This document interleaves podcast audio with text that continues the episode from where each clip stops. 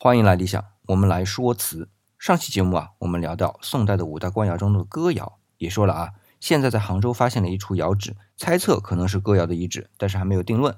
那么关于哥窑的传说就特别多，可能就是因为它是五大官窑当中除了名正言顺挂着官窑的名号的官窑之外，唯一一个不是以地名载入史料的窑口。你比如说汝窑就是汝州的窑口，钧窑就是钧州的窑口，定窑就是定州的窑口。你再比如说明窑啊，不也是建州窑、磁州窑、龙泉窑的吗？怎么着，歌窑就凭空出来一个哥哥的窑呢？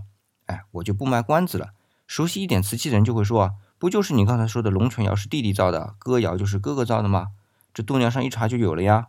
呃，我想说的那只是传说，当然不是说传说就不一定是真的，但是传说有可能不真。围绕着歌窑的各种讨论还在继续。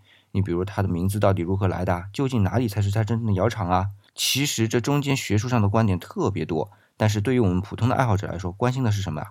不就是欣赏它的金丝铁线、紫口铁足吗？赞叹这种美吗？所以啊，我的观点就是，学术的归学术，审美的归审美。